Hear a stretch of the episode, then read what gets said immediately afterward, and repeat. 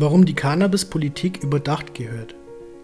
Cannabis, die Heil- und Kulturpflanze, löst auch heute noch rege Diskussionen aus.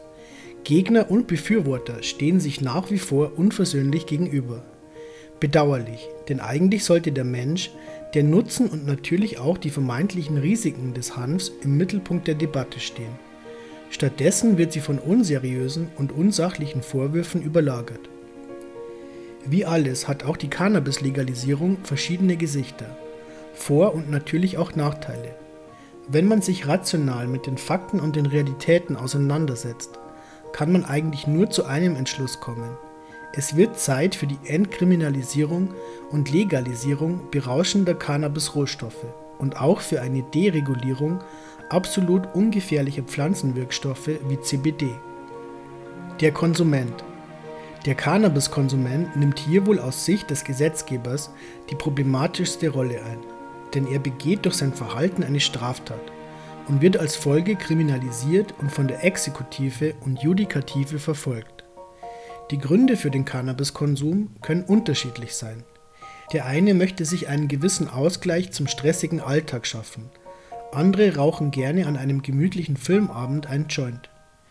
Wiederum andere Konsumenten trinken anstatt einem Feierabendbier einfach eine Feierabendlunte. So mancher behandelt in Eigenregie Schlafprobleme oder andere leichte Beschwerden und je nach Sorte geht der Konsument auch mal mit den Blüten feiern. Wer sollte es ihm auch verbieten und übel nehmen? Oh wait, berauschendes Cannabis ist illegal. Was der Konsument normalerweise nicht macht, ist andere Menschen zu belästigen sich im Zug übergeben oder anderweitig negativ auffallen. Viele Konsumenten sind gerne in kleineren Gruppen zu Hause, halten sich von Ärger und Stress fern und vor allem verhalten sie sich in überwältigender Mehrheit absolut friedlich. Dafür spricht nicht zuletzt die Reduzierung der Mordrate in Cannabis legalisierten Staaten in den USA. In einer Studie, veröffentlicht vom The Economic Journal, wurde in den Staaten an der Grenze zu Mexiko eine Kriminalitätsreduktion um durchschnittlich 13 Prozent erfasst. Vom Konsument geht also normalerweise keine Gefahr für die Allgemeinheit aus. Wenn überhaupt, gefährdet er sich selbst durch ein unwahrscheinliches und vermeidbares Risiko für die Psyche. Dennoch wird der Kiffer kriminalisiert aufgrund des Konsums einer verbotenen Substanz, die weitaus harmloser ist als ihr Ruf. Realität in deutschen Wohnzimmern. Cannabiskonsum ist in Deutschland und in anderen Ländern der EU ausgelebte Realität und vor allem im jungen Erwachsenenalter für viele Normalität. Die leicht psychoaktive Droge ist leicht zugänglich, wenn auch oft in minderwertiger Qualität. Da überrascht es nicht, dass bei einer Qualitätsuntersuchung einer Forschergruppe in Madrid über 90 Prozent der getesteten Cannabisproben nicht für den Konsum geeignet waren. Kontaminiert waren die Proben unter anderem mit Schimmelpilzen und E. coli, einem gefährlichen Darmbakterium. Der Dealer fragt nicht nach einem Ausweis, klärt nicht über die von ihm bewusst oder unbewusst zugeführten Zusatzstoffe auf und er lässt sich auch nicht durch eine Kontrollstelle auf Qualitätsnormen überprüfen. Mit der Legalisierung würde der Staat fast den gesamten Schwarzmarkt austrocknen und sich die Kontrolle über die Qualität der Blüten sichern. Durch die Eröffnung von privaten Coffeeshops oder gegebenenfalls staatlich kontrollierten Abgabestellen würde der Staat Milliarden an Steuereinnahmen generieren. Zwei Fliegen mit einer Klatsche. Die Kriminalität dadurch verringert, dass der Konsument entkriminalisiert und der Dealer arbeitslos wird und gleichzeitig verdient der Staat kräftig mit und kann einen Teil der Einnahmen in die Cannabis-Aufklärung, Studien oder soziale Projekte investieren. Nicht zuletzt wäre es eine längst notwendige Anerkennung der Realität auf deutschen Straßen und Wohnzimmern. Laut dem Epidemiologischen Suchtsurvey 2015 haben immerhin 7% innerhalb der letzten 12 Monate und ganze 30,2% der 18- bis 58-Jährigen während ihres Lebens Cannabis konsumiert. Bei den 18- bis 20-Jährigen liegt die Lebenszeitprävalenz sogar bei 34,6%. Die Pflanze ist damit mit großem Abstand die am häufigsten illegal konsumierte Droge in Deutschland. Seit 2015 dürften die Werte vermutlich weiter angestiegen sein. Cannabiskonsum lässt sich durch staatliche Repressalien also nicht verhindern. Millionen Konsumenten sollten nicht als Kriminelle verunglimpft oder sogar staatlich verfolgt werden. Ausführende Gewalt Der Polizist ist gezwungen, die Gesetze des Staates durchzusetzen, findet er sie auch noch so schwachsinnig. Das ist grundsätzlich natürlich richtig in einem funktionierenden Rechtsstaat. Sicherlich dürfte es aber einigen Polizisten getrost auf die Nerven gehen, jeden Tag aufs Neue Konsumenten zu durchsuchen und wegen kleinen Mengen Ermittlungen einzuleiten, die mit viel Aufwand und Kosten verbunden sind. Laut Handverband belaufen sich die Kosten für Ermittlungen und Polizeiarbeit auf über eine Milliarde Euro. Kosten, die durch eine Legalisierung eingespart werden könnten. Nicht erfasst und einberechnet sind anfallende Kosten der Gerichte, des Justizvollzugs und der Staatsanwaltschaft. Ein weiteres Problem, das man durch eine Legalisierung angehen könnte. Die Polizei in Deutschland belastet seit vielen Jahren ein massiver Personalmangel. Regelmäßig findet diese Angelegenheit Beachtung in den Medien und logischerweise auch in der Politik. Ist es schließlich bei so gut wie jeder Wahl ein heiß umkämpftes Wahlkampfthema. Parteien überbieten sich mit immer höheren Personaleinstellungsversprechen. Durch die Cannabisfreigabe würde die Polizei deutlich entlastet und könnte sich so um wichtigere Dinge kümmern. Allein 2017 wurden 204.904 Cannabis-Delikte erfasst. Ein deutlicher Anstieg zu 2016, in dem noch 183.015 Delikte aufgenommen wurden. Das entspricht einem deutlichen prozentualen Anstieg von 12 Prozent. Der Bund Deutscher Kriminalbeamter (BdK) spricht sich dagegen für eine vollumfassende Entkriminalisierung der Konsumenten aus. Cannabis wäre keine tödliche Droge, das primäre Problem seien Alkohol und Tabak. Der ehemalige BdK-Chef André Schulz ließ verlauten, die Prohibition von Cannabis ist historisch betrachtet willkürlich erfolgt und bis heute weder intelligent noch zielführend historisch zu Unrecht erfolgte Cannabis-Prohibition. Ein weiterer Grund für die Legalisierung ist das aus Unrecht erfolgte Cannabisverbot im Jahr 1929. Mit abenteuerlichen Kampagnen versuchte der Leiter des Prohibitionsministeriums, Harry Anslinger, ein Cannabisverbot zu erzwingen, was ihm letztendlich auch gelang. Ärzte, die er um Rat ersuchte, verneinten seine Wunschdiagnose. Die Ärzte waren beinahe komplett der Ansicht, Cannabis sei nicht schädlicher als Alkohol. Sein Ministerium verlor nach der Alkoholentkriminalisierung immer mehr an Bedeutung. Da kamen ihm Vorstadtgeschichten, die darüber berichteten, dass Cannabiskonsumenten dem Vergewaltigungs- und Mordwahn verfielen, gerade recht. Durch bilateralen Druck schafften es die Vereinigten Staaten, die bisher in Deutschland anerkannte und in Apotheken erhältliche Pflanze international zu ächten und zu verbieten. In den meisten Ländern der Welt bis heute. In einigen Staaten der USA ist Cannabis allerdings wieder frei zu erwerben. Aus der Sicht des Patienten Seit Ende März 2017 haben Schwerkranke die Möglichkeit, medizinisches Cannabis auf Rezept zu erhalten. Der Patient muss sich erstmal einen Arzt suchen, der sich bereit erklärt, die Blüten zu verschreiben. Bei vielen scheitert es bereits bei diesem ersten Schritt. Besonders in ländlichen Gegenden gestaltet sich die Suche oftmals als sehr schwierig. Ist ein Arzt gefunden, wird ein Antrag an die Krankenkasse gestellt den der medizinische Dienst MDK innerhalb einiger Wochen prüft. Entweder erhält man eine Zusage und bekommt die Kosten erstattet, oder der Arzt hat die Möglichkeit, dem Patienten, allerdings auf eigene Kosten, ein Privatrezept zu verschreiben.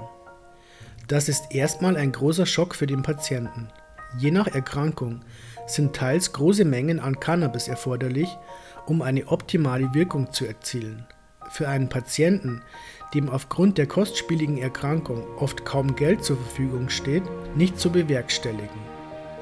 Im Vergleich zu konventionellen Medikamenten kann eine Cannabis-Therapie aber durchaus auch kostengünstiger ausfallen. Als Morbus Crohn und Cannabis-Patient mit Kostenübernahme spreche ich da aus Erfahrung. Ich war jahrelang auf heftige Medikationen eingestellt, unter anderem monoklonale Antikörper, Chemotherapeutikum für besonders schwere Fälle. Die Kosten beliefen sich damals auf mehrere tausend Euro pro Monat. Krankenhaus- und Anschlussheilbehandlungsaufenthalte nicht einberechnet. Seit der Cannabis-Therapie musste ich mir nicht ein einziges Medikament für die Behandlung meines Crohns verschreiben lassen. Die Cannabis-Behandlung kostet die Krankenkasse je nach Blütensorte lediglich zwischen 1100 und 1500 Euro. Im Krankenhaus oder in Reha war ich seitdem nicht mehr. Doch was macht ein Patient, falls er keinen Arzt findet oder die Krankenkasse die Kosten nicht übernimmt? Man zwingt ihn, sich die Blüten beim Dealer zu besorgen oder selbst anzubauen. Vor einigen Jahren, als das Cannabis-Gesetz noch nicht in Kraft war, suchte mich dasselbige Dilemma heim. Mein Zustand verschlechterte sich so drastisch, dass ich die Symptome nicht mehr ertragen konnte und ich die Lust am Leben beinahe vollständig verlor. Cannabis gab mir das erste Mal nach knapp sieben Jahren das Gefühl, dass ich noch was erleben möchte, dass mein Leben doch noch einen Sinn hat. Mir blieb damals aus meiner Sicht nichts anderes übrig, als die Blüten illegal anzubauen, um meine Symptome zu reduzieren. Das war manchmal nicht einfach, die ganze Familie hatte Bauchschmerzen dabei, weil das ganze Haus nach Gras roch, als die Blüten anfingen zu blühen. Ein Zustand, der auf Dauer mit unkalkulierbaren Risiken verbunden und untragbar gewesen wäre. Als Patient hat man genug Probleme. Dann auch noch kriminell werden zu müssen, ist ein Umstand, den sich nicht jeder leisten möchte oder kann. Von einem Schwerkranken kann man eigentlich nicht erwarten, dass er sich rechtskonform verhält wenn man ihn mit seinen Symptomen und Problemen im Regen stehen lässt. Ich wollte nicht kriminell werden. Genauso wenig will ein Patient schwer krank sein. Er hat sich die Erkrankung schließlich nicht ausgesucht. Eine Straftat zu begehen war für mich damals das kleinere Übel. Eine frühe Kostenübernahme hätte ich dem Anbau natürlich klar bevorzugt. Eines ist aber sicher, Hätte ich damals durch meinen Anbau nicht erkannt, dass Cannabis meine Alternative sein könnte, wäre ich heute nicht medikamentenfrei, würde mein Leben nicht lieben und würde auch keine Artikel über eine Pflanze schreiben, der ich so viel zu verdanken habe und für die es sich zu kämpfen lohnt. Deswegen bereue ich es nicht, diesen Weg gegangen zu sein. Dass die Arzneimittelbehörde Cannabisblüten gerne wieder abschaffen würde, betrachte ich mit großer Sorge. Es nimmt dem Patienten die Möglichkeit, flexibel auf Krankheitssymptome zu reagieren. Je nach Zustand wechsle ich von Monat zu Monat, ab und zu auch mal die Blütensorte. Das ermöglicht mir eine optimale Symptomlinderung, je nachdem welches Symptom ausgeprägter ist. Ein einheitlich verschriebenes Arzneimittel ist nicht für jede Krankheit oder jedes Symptom identisch effektiv. Die Abstimmung mit dem Arzt und der eigenen Wahrnehmung kann also durchaus wichtig sein für eine Cannabisbehandlung. Ein Arzneimittel mit den immer gleichen Cannabis-Bestandteilen verliert auf die Dauer die Wirkung. Ein weiterer Grund, die Pflanze selbst. Ein Grund für die Legalisierung, der nicht vergessen werden sollte, ist die Pflanze selbst. Cannabis ist eine leicht psychoaktive Droge, deren Risiko nicht unterschätzt werden sollte. Für einzelne Risikogruppen kann die Gefahr einer Psychose ansteigen. Schwangere, zu Psychosen neigende Personen oder Jugendliche sollten die Finger von dem Kraut lassen. Besonders im jungen Alter, in dem das Hirn noch nicht ausgewachsen ist, können langfristige Folgen für die Psyche und das Gehirn entstehen. Ansonsten ist Cannabis eine Pflanze, die vielseitig angewendet werden kann um Alltagsbeschwerden wie Stress, Schlafmangel oder auch schwerwiegende Symptomatiken zu reduzieren. Und natürlich können und dürfen die Blüten dem Konsumenten auch Spaß machen, wofür er sich nicht schämen muss. Wir sollten Menschen nicht verurteilen, die sich anstelle einem Glas Wein oder Bier einen Joint genehmigen möchten. Im Vergleich zu anderen Drogen wie Alkohol und Tabak sind die möglichen Folgen und Risiken von Cannabis überschaubar. Die Pflanze ist in diesem Sinne kein Rauschgift, weil sie in Relation nicht toxisch wirkt. Leber- oder Organschäden sind bei richtiger Einnahme nicht zu befürchten. Cannabis ist nicht tödlich. Die Folgen von Alkoholkonsum dagegen fordern im Jahr 21.000 Tote und die von Tabak 120.000. Auch wenn der Vergleich auf Dauer nervt, ist es doch sinnvoll, ihn immer wieder aufzuführen. Denn dieser Vergleich veranschaulicht sehr deutlich, wie unsachlich und wenig durchdacht Cannabis-Gegner versuchen, die Pflanze in ein falsches Licht zu rücken. Rational kann man nicht erklären, weshalb Cannabis verboten ist und Alkohol und Tabak nicht. Wir brauchen uns eigentlich nur in legalisierten Gegenden umzuschauen. Negative Folgen, außer dass der Verkauf von ungesunden Süßigkeiten anstieg, wurden nicht beobachtet. Mir jedenfalls sind bisher keine Cannabis-Zombies begegnet. Eine Antwort auf die Reduzierung der Risiken liefert die Pflanze übrigens selbst. Denn nicht nur Tetrahydrocannabinol macht Cannabis relevant. Auch der Wirkstoff CBD, der vor allem im Nutzhanf zu finden ist, bietet umfangreiches therapeutisches Potenzial. So reduziert CBD die Nebenwirkungen von THC und wirkt psychischen Erkrankungen entgegen. Als Cannabis-Patient profitiere ich besonders von der spürbar entzündungshemmenden Wirkung. Die hohe Alltagstauglichkeit von cannabidiolreichen Sorten mit THC bietet mir eine nebenwirkungsfreie und effektive Möglichkeit, meine Krankheit ohne schädliche Chemie zu behandeln. Das hätte ich so nicht für möglich gehalten. Die Rolle der Politik. Es führt kein Weg vorbei. Am Ende muss die Politik für die Cannabis-Legalisierung stimmen. Den Politikern, die offen dafür einstehen, ist nur zu danken. Da wäre einmal Cem Özdemir, der sich mit einer Cannabispflanze ablichten ließ und sich so Ermittlungen aussetzte. Doch neben den Grünen gibt es auch andere Parteien, die mit einer Legalisierung liebäugeln. Da wäre die FDP mit Christian Lindner und Marie-Agnes Strack-Zimmermann, die regelmäßig die Entkriminalisierung und Legalisierung der Pflanze fordert. Als ich vor meiner Cannabis-Therapie unterschiedliche Politiker anschrieb, um darauf aufmerksam zu machen, dass sich kein Arzt bereit erklärt, mir die Blüten zu verschreiben, war Lindner der Einzige, der ein offenes Ohr für mich hatte und Verständnis zeigte, wofür ich ihm damals sehr dankbar war. Allein das Verständnis und seine nette Reaktion waren Balsam für die Seele und ein Zeichen, dass sich Politiker auch Zeit nehmen und in Dialog treten, wenn sie hinter einer Sache stehen. Die Grünen antworteten mir ebenfalls, zwar mit Standardfloskeln, aber immerhin wurde ich mit meinem Problem nicht ignoriert. Die Linken setzen sich ebenfalls sehr engagiert für eine Legalisierung ein. Auch ihnen gebührt Anerkennung dafür. In der SPD gibt es ebenfalls Diskussionen. Und selbst einzelne CDU-Politiker könnten sich wohl eher aus wirtschaftlichen Gründen eine geregelte Abgabe vorstellen. Als Konsumenten, Patienten und Befürwortern liegt es an uns, weiter lautstark die Entkriminalisierung und im besten Fall Legalisierung von unseren Volksvertretern einzufordern. Meine Prognose wenn einzelne Parteien weiterhin die Sorgen und Wünsche der jüngeren Generation ignorieren oder nicht ernst nehmen oder sogar versuchen, die Gesellschaft zu spalten, wird die Legalisierung nach der nächsten Wahl kommen. Denn die Cannabis-Legalisierung wird nicht zu Hause entschieden, sondern auch an der Wahlurne. Also verpasst nicht die Chance, die Legalisierung mit der Wahl einer cannabisfreundlichen Partei zu unterstützen.